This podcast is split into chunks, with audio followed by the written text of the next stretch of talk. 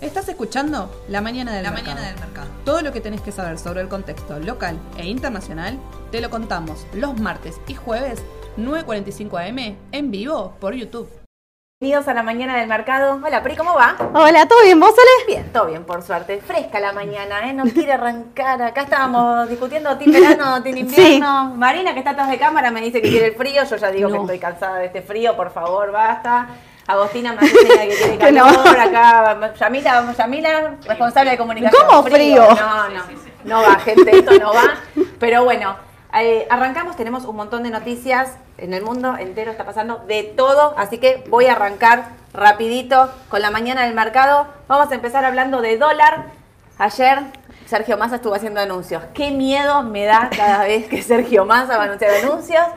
Primero que eh, arrancamos con el viernes. Viernes Sí. seis y media de la tarde hizo una conferencia de prensa. Señor, viernes seis, Seis y media de la tarde. Por favor, tengan un poco de piedad si de los que hacemos este trabajo, porque los teléfonos, o sea, termina de hablar y explotan, Explotan. automáticamente. Y es como, es viernes, hola, ya estuvimos toda la semana, pero no dijo nada nuevo. Dijo, anunció, me, miento, el viernes no anunció nada. El viernes No. solamente dijo Eh, ¿Cuánto cerró lo del dólar soja? Sí, todo lo de 8 las... mil millones, que les fue Sí. re bien, que un crack, que Que- reunió sí. para todos lados, que... Que en un mes junto que juntó un reservas. plata y que con eso estaría cumpliendo la meta con el Fondo, Fondo Monetario Internacional. Hasta ahí está. Estábamos bien. Hasta ahí estábamos bien. Ayer dice, voy a hacer anuncios de nuevo. ¿Se acuerdan que yo les vengo diciendo a los que van a viajar, cuidado? Bueno, respira, re- respira vos, acá detrás de cámara les estoy diciendo, respiren porque no anunció nada todavía. Así que el dólar oficial sigue igual. como está. Lo que sí hizo un anuncio para los que, lo voy a leer porque era como medio...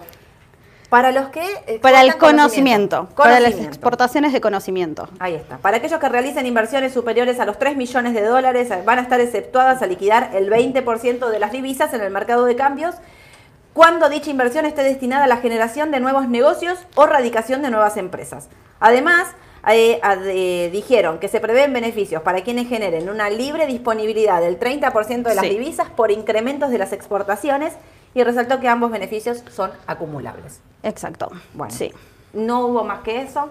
Otra cosa que se está hablando es, vieron que los que, a ver, muchos argentinos en los últimos tiempos, digamos, viven acá en Argentina, pero trabajan en el exterior, ¿no? Entonces cobran en dólares. Hace unos meses atrás hicieron este cambio de que podían entrar mil dólares por esto de la factura E, que es una factura como que venden en un servicio al exterior y pueden entrar mil dólares o mil dólares por mes o doce mil dólares al año. En realidad lo puedes hacer como quieras. Eso era hasta, sigue estando hasta ahora, pero lo que se está hablando es de que eso lo van a aumentar a 30 mil, porque lo que le están diciendo es que los sueldos que se pagan afuera Son son, mucho más. bastante más altos que mil dólares, entonces no alcanzarían los 12 mil dólares y eso les bene- beneficia también porque estarían entrando dólares en vez de, a ver, alguien que está trabajando hoy afuera, está cobrando en dólares, no lo va a liquidar acá al oficial, No. va a intentar liquidarlo por otro medio, si ellos a- eh, aumentan ese monto de 12 mil dólares a 30 mil, piensan que puede llegar también a entrar más dólares. Recordemos que todo esto es para que entren dólares, Dólares al país. eh, al país, para engrosar las reservas y intentar, bueno, ahí, ahí yo sigo, vieron que se los menciono siempre, este debate que hay, la base monetaria es- es- estrolada contra el techo porque, claro, se están emitiendo una fortuna de pesos por esto de los cambios de diferenciados que se hicieron, Sí. ¿no? Vamos a ver cómo termina eso. Otra cosa que quiero decirles, la inflación de septiembre está desbocada. Eh, eh, de septiembre, sí, Sí, la- de septiembre, eh, perdón, la de octubre, Octubre. va a arrancar con aumentos que va a estar desbocada. Se me confundieron los Todavía. meses porque ya estamos en octubre. ¿no? Estamos en octubre. Estamos en octubre. Eh, muy fuerte la inflación, así que atentos con los que estaban invirtiendo en bonos con ser y demás, están con rendimientos, porque hay una expectativa, digamos, muy fuerte de esto, están con rendimientos por ahí un poco bajos con respecto a lo que venían anteriormente, pero atentos porque la inflación aparentemente, la de, sep- la de septiembre tenía piso de 6, aparentemente la de octubre también. Tanto es así que están hablando de qué difícil va a ser bajar la inflación al 60 el año que viene. Sí. El Muy difícil. Hablando de la inflación del año que viene, el presupuesto, se está defendiendo el presupuesto, creo que van a andar varios Sí. ministros dando vuelta ahí por, por el Congreso, y va a estar el presidente del Banco Central, Pelle, también Sí. explicando Hoy. algunos números. Pobre, qué difícil. Qué difícil, qué difícil que la tiene Pelle. Eh, terrible. Y más en esta pelea con masa que tiene ahí, que uno opina blanco, el otro opina negro, muy difícil. Otra cosa que también se está debatiendo en el Congreso y que ya están hablando y que es el tema de las paso. Sí. Viste que estábamos hablando de si cancelan o no las paso. Massa dice quiere que las cancelen, aparentemente el kirchnerismo quiere que las cancelen. La oposición no No quiere, que las cancelen, pero parece que Alberto Fernández tampoco quiere que las cancelen. O sea, para mí se ve como afuera. O sea, dice acá. acá Es que ahí es me lista cocinan. única. Si me sacan de las pasos, me cocinan. Me parece que tiene ese miedo. No quiere, así que ahí están como. El debate político pasa un poco por ese lado.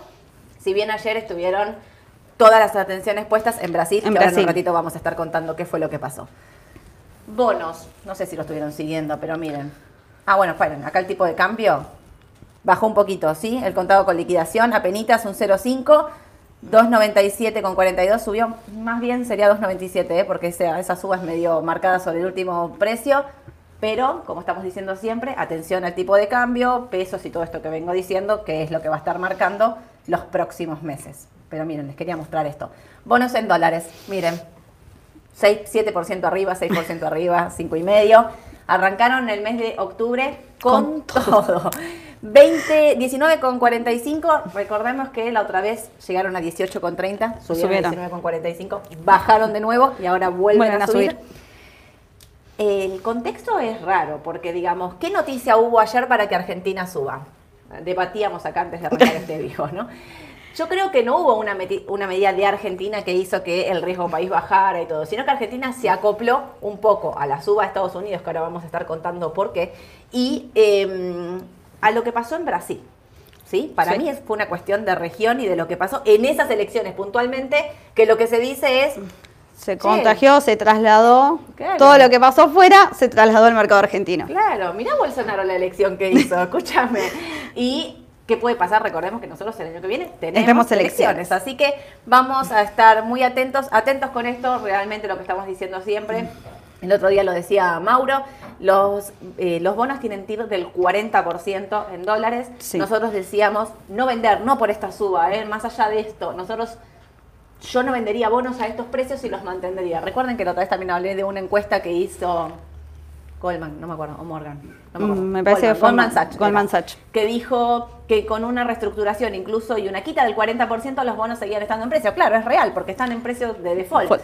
Así que a mí me parece que, digo, no, no compro por esta suba o no, sino que los mantendría. Incluso con esta suba no los vendería y los dejaría. Recordemos que tienen entonces un piso de 18 dólares con 30 para el AL30, estoy diciendo, y 23 dólares, que es lo que no pudo superar las últimas veces. En enero y en julio pagan cupón. Muy poquito, pero pagan cupón. Esto de bonos, ¿qué tengo? ¿Algo más de acá? No, esto ya es Brasil. Me voy para acá. Entonces, otra cosa más que les queremos decir. Bueno, la suba de las acciones ayer, vos Impresionante. la suba 10% IPF. 10% IPF, sí. Fue algo. Estaban todos festejando la suba de Después de, la, de cuando vino Mauro. La sonrisa de Eduardo que veo acá atrás de cámara me saluda, increíble. Está así, sonrisa. Mauro, ¿estás contento? Mauro también está contento por la suba de IPF. Estamos eh, lejos de los 7 dólares con 30. Sí. que es el valor que no pudo pasar. Mauro había mencionado los 5 dólares con 65, digo IPF porque es el papel que venimos hablando como muy fuertemente, pero todos los papeles argentinos en igual de condición porque bajaron un montón, porque habla- hablando seriamente la semana pasada fue una semana de una paliza en el mercado en general, no solo para Argentina, para todo el mundo. Tocamos Sí. valores que incluso les digo, ojo con este rebote, y ahora lo voy a mencionar. ¿Por qué? Hablo puntualmente de Estados Unidos. Porque el rebote que se está dando, a ver, hoy se está extendiendo y está siendo fuerte, pero la semana pasada, para los que tenían el número de WhatsApp eh, registrado, mandaron alertas de que había cortado todos los valores de soporte de corto plazo y que íbamos bastante más abajo. Por suerte revirtió esta tendencia y está dando vuelta, pero el mercado está muy inestable, muchísima volatilidad, así que atentis, Argentina no se había des- desociado de esa baja, también porque es lo que decíamos, ¿no? A diferencia de una cosa y la otra es que Argentina había subido un montón y tenía que hacer una sana corrección si quería volver a tomar Exacto. impulso alcista. Lo hizo, parece que vuelve a empezar. Galicia, lo que venimos mencionando siempre. Sí. Una cosa que quiero decir, CEPU dijo que iba a recomprar acciones. Acciones. No dijo todavía ni precio ni cantidad, pero sí que va a recomprar acciones propias. Nosotros la venimos recomendando CEPUS, un papel Sí. al menos a mí me gusta muchísimo. Todo lo que es el sector me parece que es uno de los más eh, fuertes que tiene para, para, un, para subir, sí, poner un recorrido bien alcista para el año que viene. Ale me estaba hablando del litio. Litio subió fuertísimo. YPF tiene mucho trabajo en litio. eh, Sí, hizo la nueva inversión IPF litio, se llama directamente. Exacto.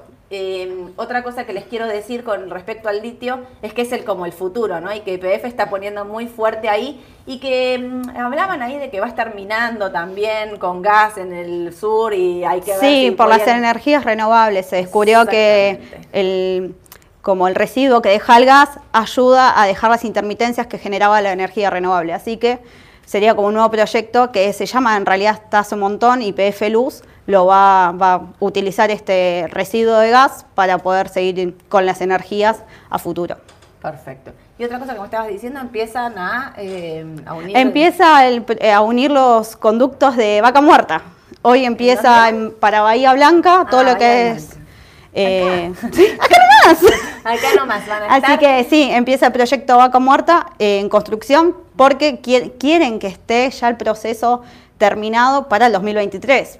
Hay un trabajo bastante importante, pero si se llega a lograr, la energía que puede generar Argentina es muy grande. Exacto. Recordemos también que Sergio Massa, cuando fue a Estados Unidos, trajo un montón de inversiones y que la apuesta grande es el gasoducto este que se está haciendo, es todo lo que tiene que ver con IPF, es todo lo que tiene que ver con vaca muerta. Así que yo calculo que si le están metiendo pata, para decirlo de una manera, Sí. es, tiene que ver con esto, con las inversiones que están viniendo y con lo que él acordó afuera.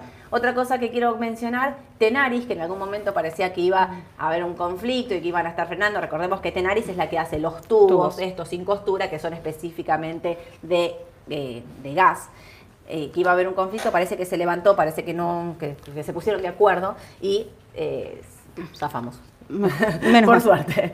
Así que atentos con eso. Bueno, las acciones estas que les estamos diciendo, manden preguntas y consultas que cuando terminemos de hablar un poquito del mercado voy a estar contestando. Vamos a ir a Brasil. Brasil.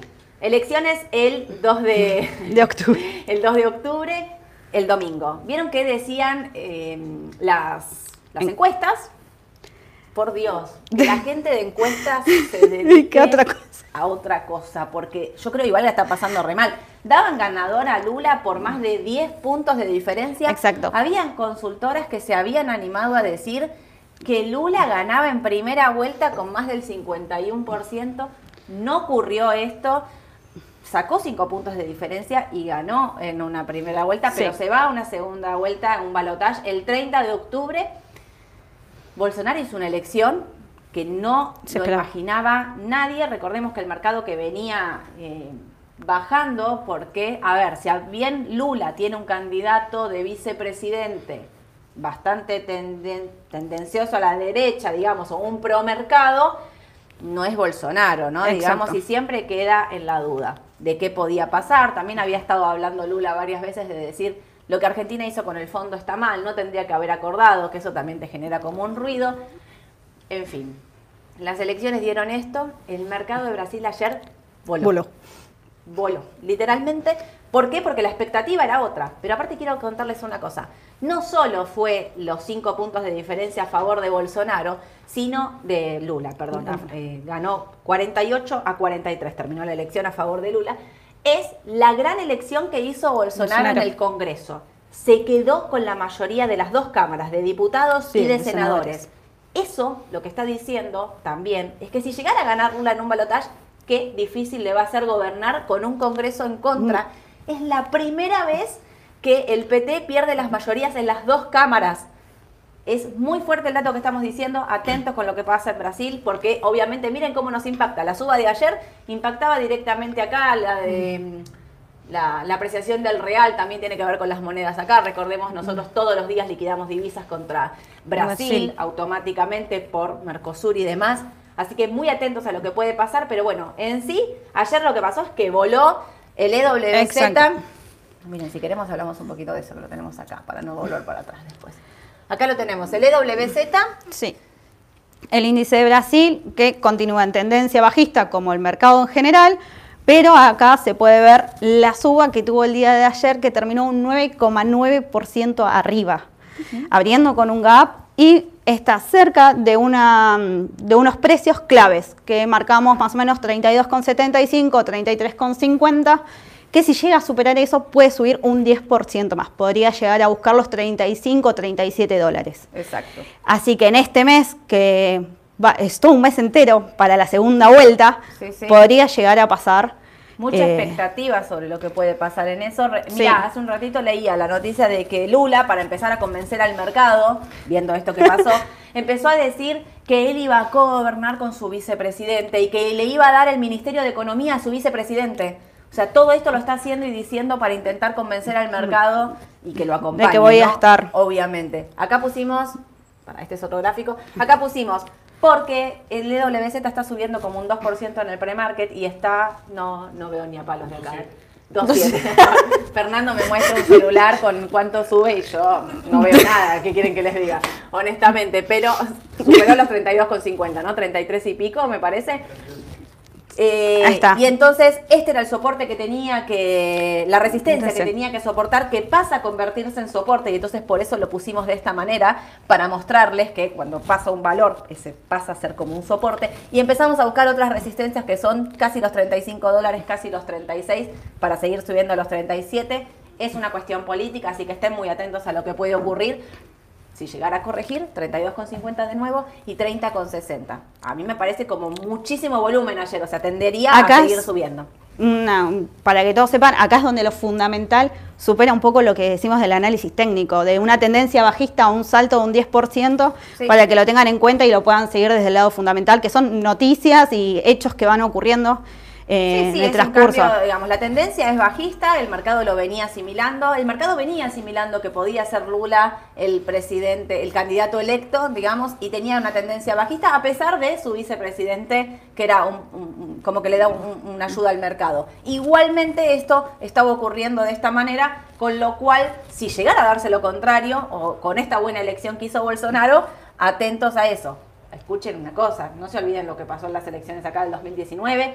El- las elecciones eh, se llevan puesto todo, no hay análisis que resista, no hay fundamental que resista, no hay nada, No. porque son, miren lo que pasa, una encuesta te puede decir una cosa, llega un resultado y es otra y el mercado reacciona a ese resultado. Tienen tiempo hasta el, hasta el Hasta el- 28 de octubre, porque si el 30 es domingo, Sí. hasta el 28 de octubre, digo, porque si llegó a subir, vamos a ir siguiéndolo y antes del 28 de octubre me voy a agendar para verlo, dónde estamos, porque ahí se va a definir todo, ¿sí?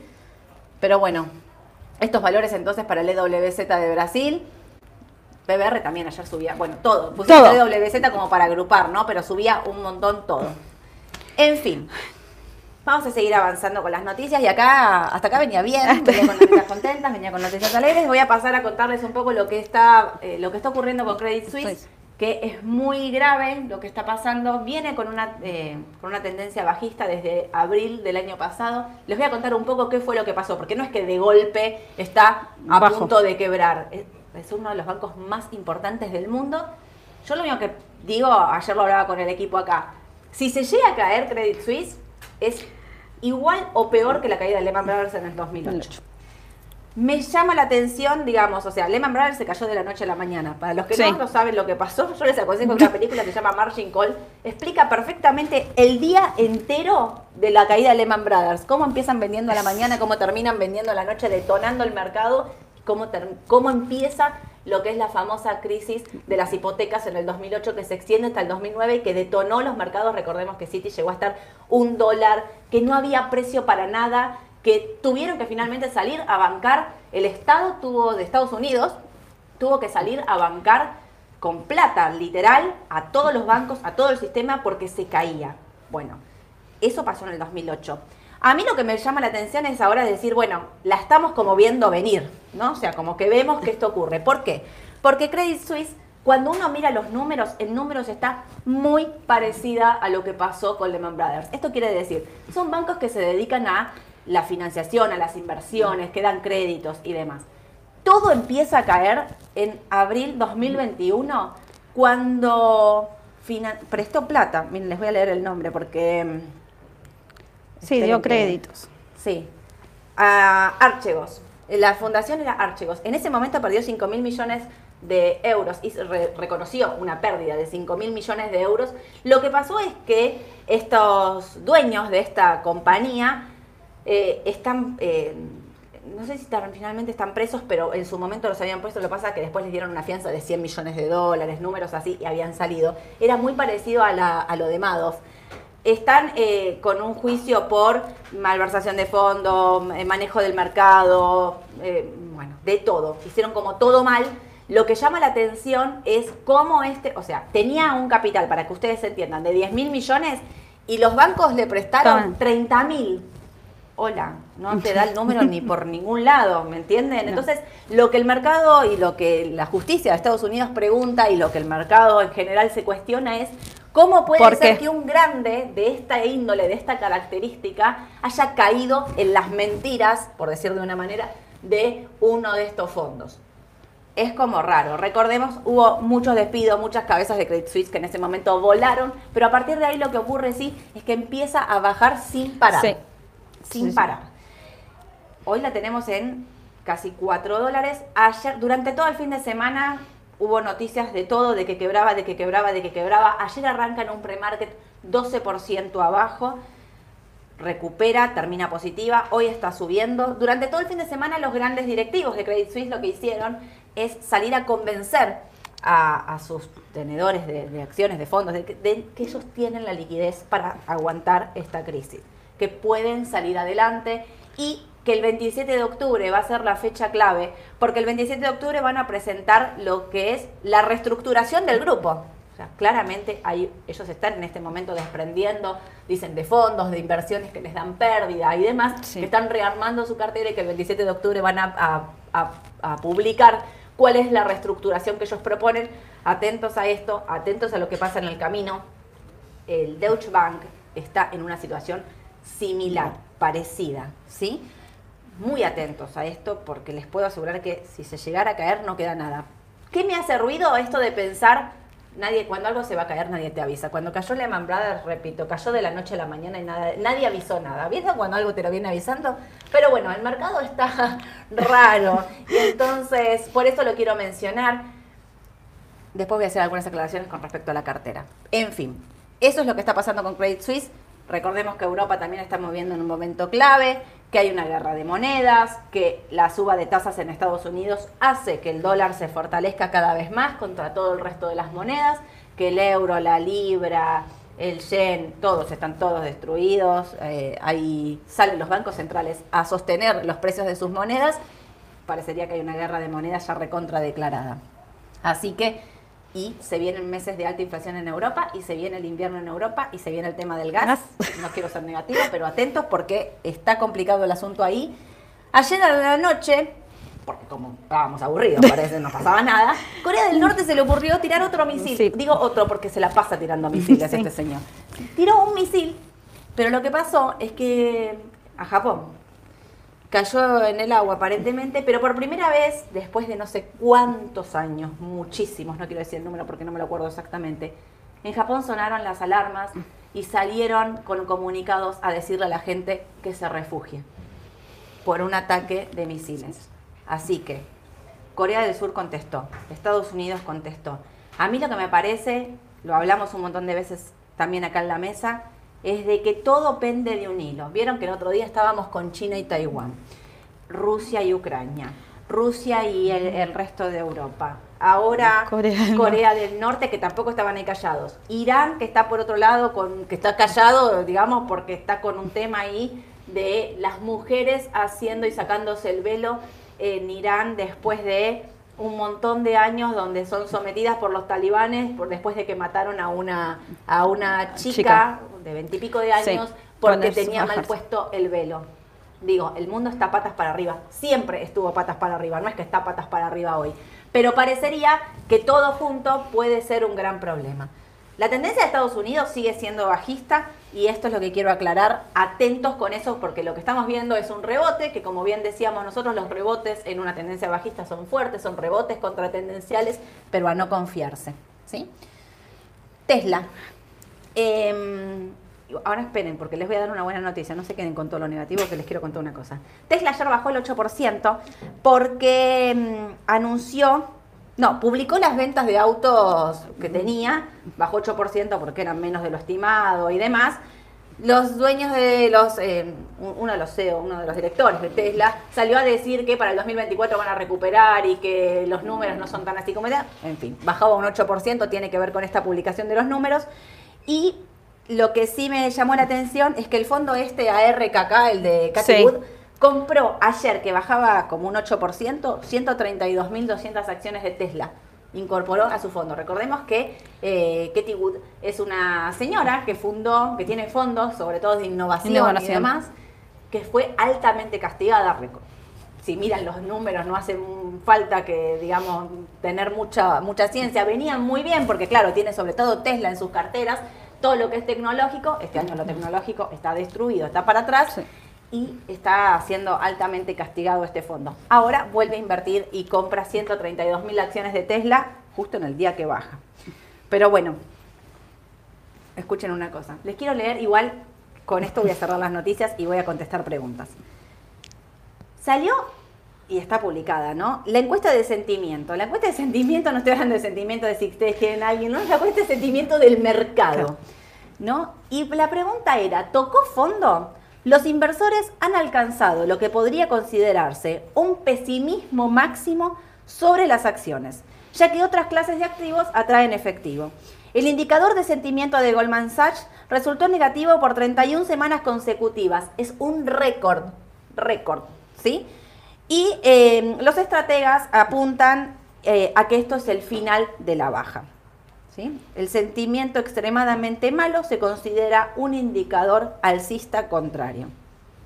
Esta es la segunda vez que pasa, esta encuesta existe desde 1987 y se eh, está pasando por primera vez. Es la primera vez que sucede esto, ¿no? Bueno, esto es como para ver, para que ustedes vean que hay un montón de opiniones de, eh, de si el mercado sigue siendo bajista o no. Es verdad que cuando todo el mundo está bajista, está pesimista, está allá en el fondo, Fondo. Está, está- está tirado en el piso que no querés saber más nada, es cuando el mercado empieza a repuntar. Es una encuesta, es, eh, son números que se vienen, digamos, que controlan y que se hace todo el tiempo. Ellos están como diciendo, el optimismo puede arrancar a partir de ahora, las acciones pueden empezar a subir. Acompaña un poco. ¿Por qué está subiendo todo el mercado en general?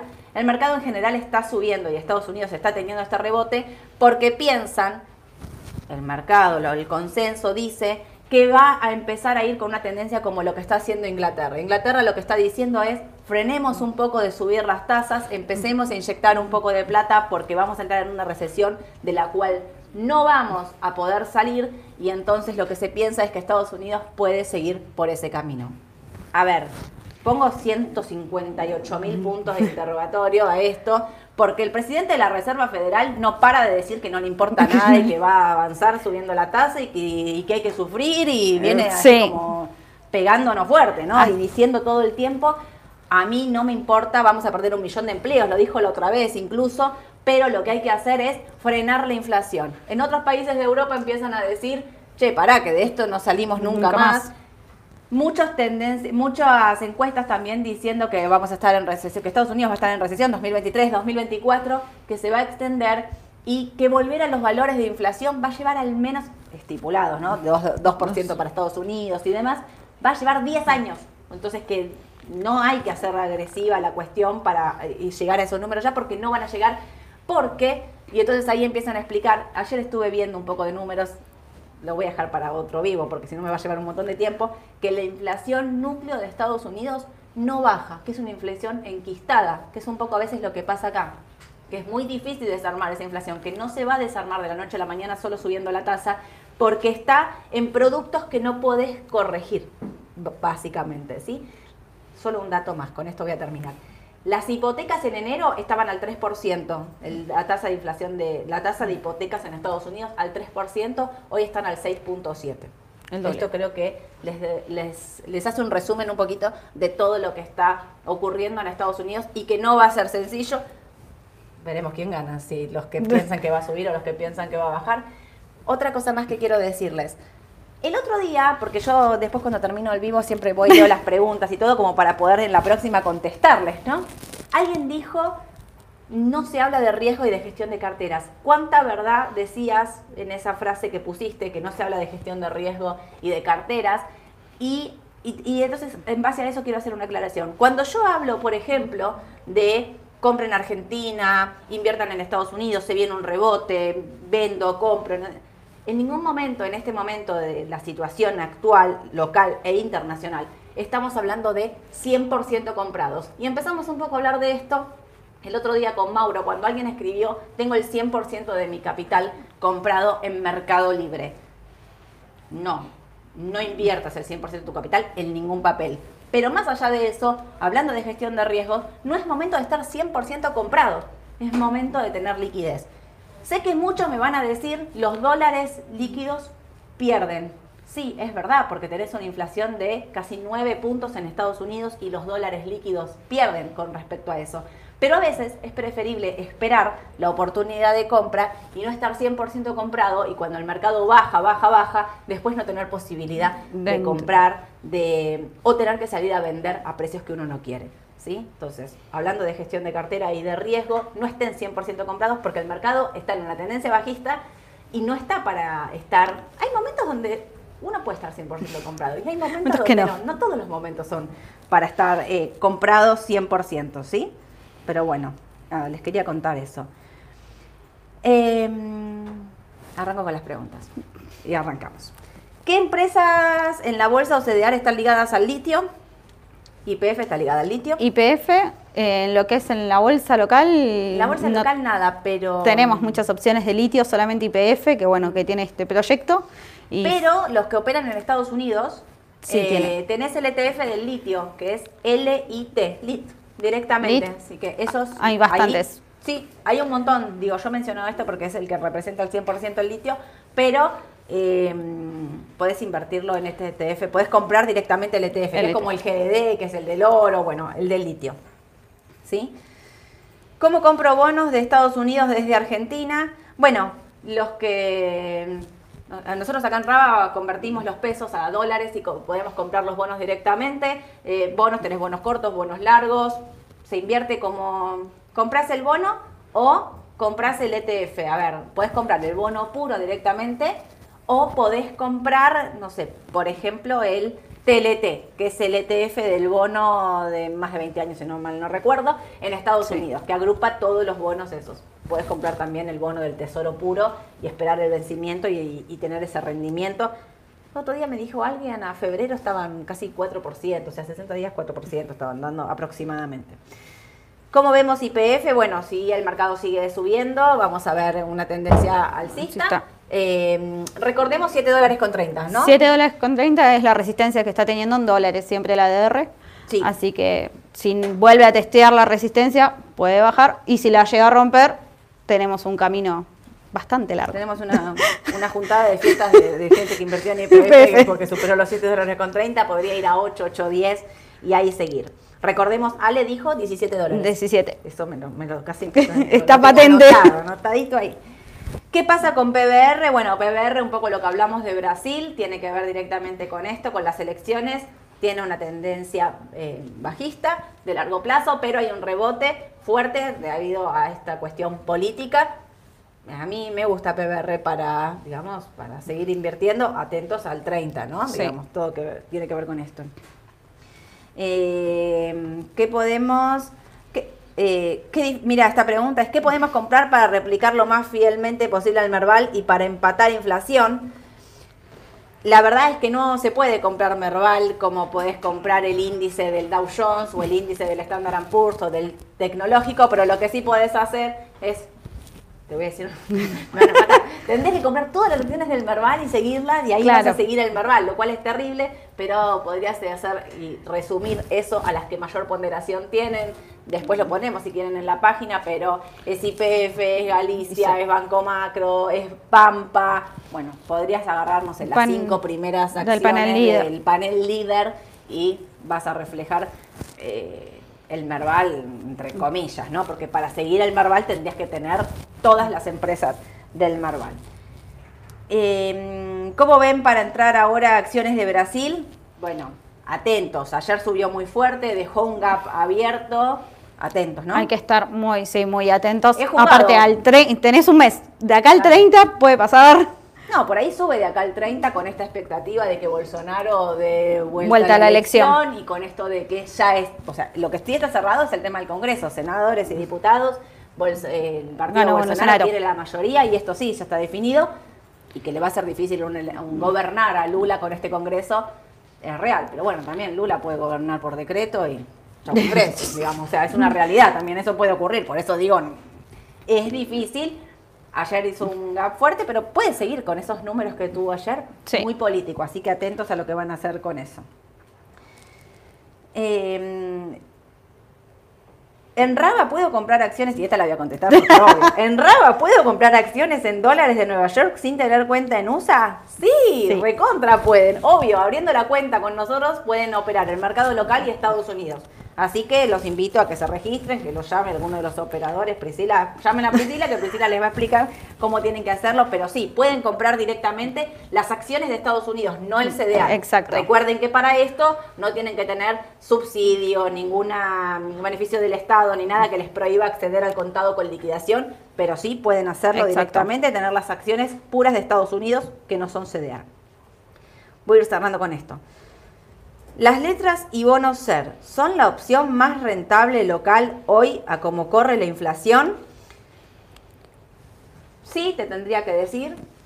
Ah, Para seguir la inflación, sí, es una realidad. Los bonos Sí. SER y las, las letras son lo más rentable.